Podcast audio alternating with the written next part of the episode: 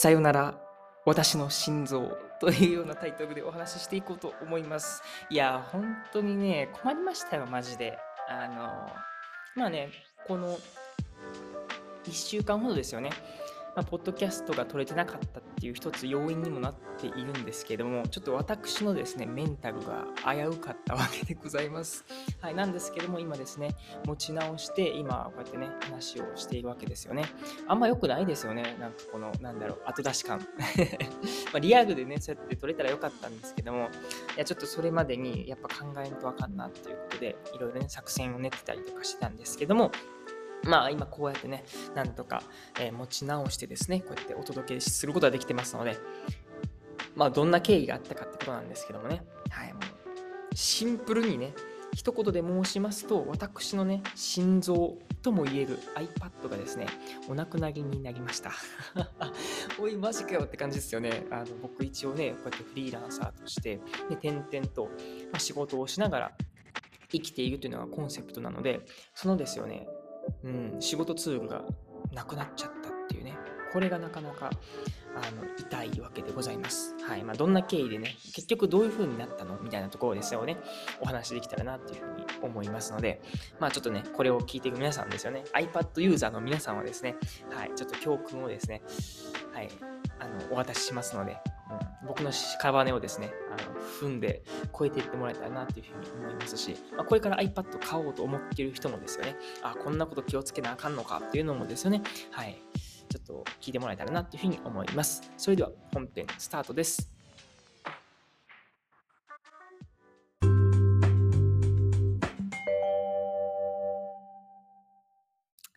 さよなら私の心臓かっこ iPad でございます。いやー困りました本当に。うん、時は遡ること、だから1週間も経ってないんですよね。多分ね、5日前とかですね。うん、僕がこのポルトガルに、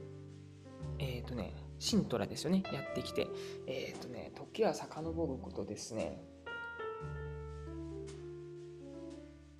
ちょうど1、2、3、5日前とかですよね。7月の11日あたりにですよね、起こったことなんです。この11日っていうのがですね、僕がホステルで暮らしていて、で、次の日から日本のご友人のところへ行くっていうね、まあ、前回のエピソードでもあったような、あの、ね、まあ、豪邸に お邪魔したっていうような経緯があるんですけども、そしてそこから、まあ、スイスへと向かうっていうのが、今後流れやったわけなんですけども、急は急ですよね、本当に。もう今でも忘れはしない。あの、最後に使ったのはですね、僕はカフェでお茶をしながら、まあ、iPad でですよね、あの、なんか日記を書いてたりとか、ちょっとこうイラスト書いてたりとかしてたんですけども、うん。多分僕の記憶が正しければなのか、充電してるのに、あの、なんだろうな、バッテリーが減っていくみたいなところもあったんですけども、別に、まあ、不具合という不具合はなかったんですよね。うん。んで、まあ、その、充電してたけども、バッテリーは減ってきていると。うん、で、おかしいなとか思いながら、まあ、ギリギリ10%残りみたいなところで、まあいいやということで、えーまあ、電源というかね、あの、ホームボタン戻って、で、iPad の、まあ、軽くあのボタン、電源を切って、そして、ホステルの方に戻ってっていう感じだったわけなんですけども、で、おそらく次の日やったかな？それから次の日あたりに、あ、またちょっと iPad を使うっていうか、毎日使っているので、あの、またポッてあのボタンを押して起動したんですけども、まあ、つかないと。あれ？みたいな。うん、あそういえばね、そうやって充電がなかったから、充電をね、すればなんとかまた戻るやろうということで、充電を100%ぐらいまで多分戻したはずなんですけども、つかないと。うん、100%かどうかっていうのもそもそもわかんないけども、大体ね、あの、まあ、充電してたら大体つくので、あれつかないって感じでございました。うん。でね、なんか緊急再起動とかね、あの、それこそ Google 先生に教えてもらいながら、まあ再起動の仕方から PC を使ってなんか再起動の仕方とか、いろいろやったんですけども、びくともしなかったですね。うん。で、まあ、ちょっとこうね、救われてたのは、あの音とかは鳴るんですよね。ファンとかね、あの充電の音ですね。とか、あとはボイスコントロールって言いまして、まあ、目の不自由な方でも操作できるような仕様っていうのがあるんですよね。だから目の不自由な方がどういうふうに操作するかっていうと、音を介してですよね。あの操作をするんですけども、その音は聞こえるんですね。つまるところ、スピーカーとかには問題がないんですよね。うん。で、まあ、タッチとかも、なんか、あの、特に問題はなさそうだったんですけども、画面が真っ暗。本当に真っ暗。いや、これはどうしたもんかなってね、かなり焦ってたんですけども、うん、まあでもね、とりあえず、まあ、1日2日経ったら、なんか治ってくれるだろうとかも思いながらですよね、あの、まあ、別の作業とかね、あのしてたんですけども、やっぱり治らないと。でそこからだんだん焦り出してきたんですね。んで、まあね、運のいいのか悪いのか、あのお仕事もですね、依頼いただきまして、あ、それをやらなきゃとかも思いながら、iPad がとかね、言いながらですし、で結局自分でこう修復しようと思ったけども、結局ダメでしたっていうのがね、あの結局のオチなんですよね。でその間もですよね、実はあの、ポルトガルの日本人のお家でもですよね、この復旧作業とかもさせてもらってたんですけども、全然ダメでっていうことで、うん、実はこのね、スイスに到着して、やっとですね、解決したっていうことでございます。はい、その解決方法が、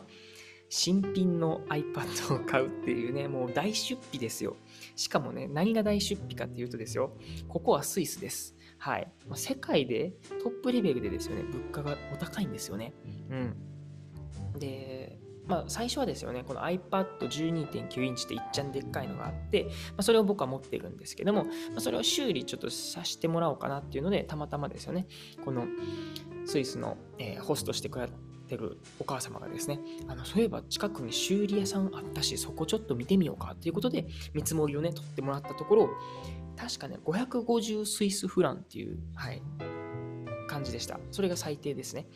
このね、スイスフランの単位なんですけども、1スイスフランが160円なんですね。はい。なので、計算すると、だいたい9万円、10万円とかするんですね。うん。修理で10万円かと。はい。ということで、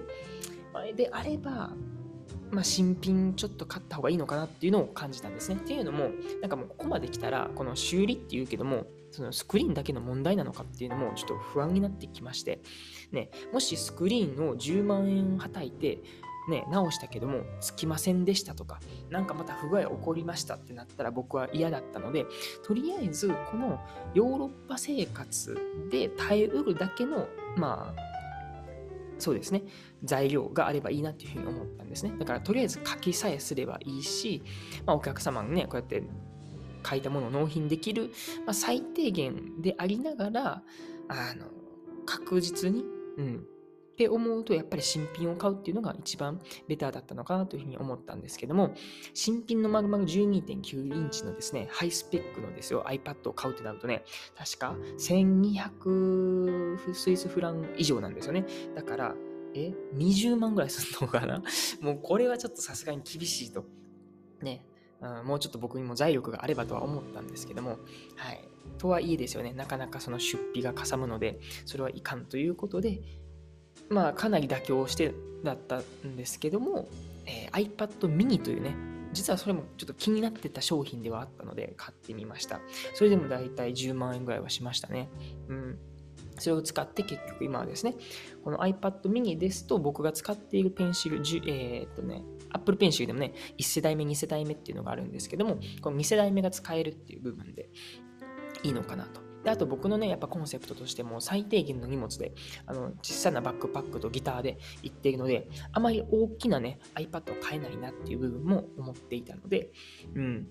結局まあその作戦で、行ったわけでございます。うん、なので、まあ、iPad mini をですね、買いまして、今はね、え仕事をなんとかね、あのさせてもらっているっていうような感じですね。いやー、なかなかね、やっぱメンタルにきましたね。その、どれだけ僕は払うんだっていう まお金的な部分もそうだし、なんかどういうふうに、うん、この iPad を修復しようかとかね、やっぱ急だったので、ね、もう言ったら本当に心臓の一部として僕は、まあ、ひたすら使い込んでたかゆえのですよね、オーバーヒートしちまったんだろうなっていうのもあるんですよね。だってよくよく考えるとね、まあ、僕はこうやってヨーロッパでなんかね、あのボランティアしたりとか、まあ、仕事もしてますけども、やっぱこうね、ちょっとこう休暇みたいなこともするわけじゃないですか。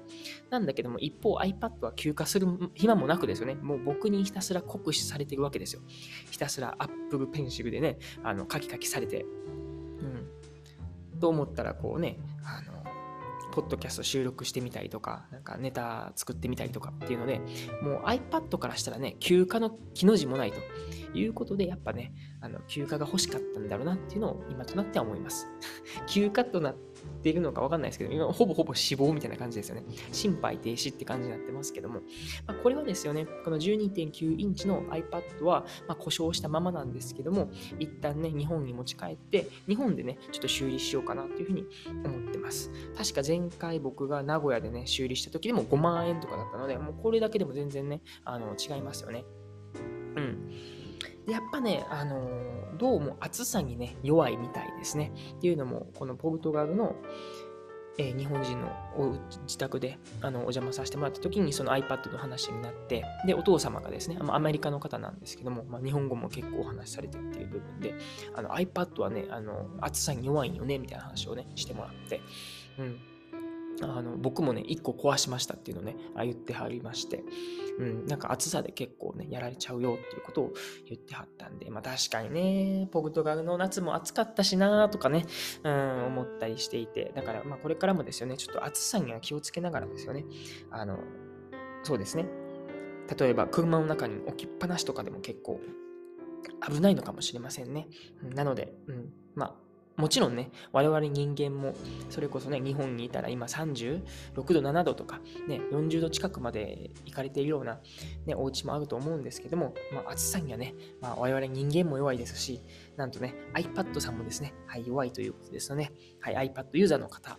まあ、それこそこれからね、iPad 買うよという方ですね、もう暑さに注意してもらえたらなっていうふうに思うわけでございます。うん。まあ、そしてね、まあ、iPad、このミニの行方なんですけども、まあ、これからもこうやって作って、使っていくわけなんですけども、まあ、正直わかりません。これはもうね、使用期間ということで、今僕はね、これ使っているわけなんですけども、でもめっちゃね、手に馴染む。うん。あの、スマホがちょっとでかくなったみたいな。それでいて、イラストとかも描けるのかとかね。まあ、唯一欠点としては、あの 64GB なので、もう容量が結構来てるみたいなね。あの えー、なんだ、この、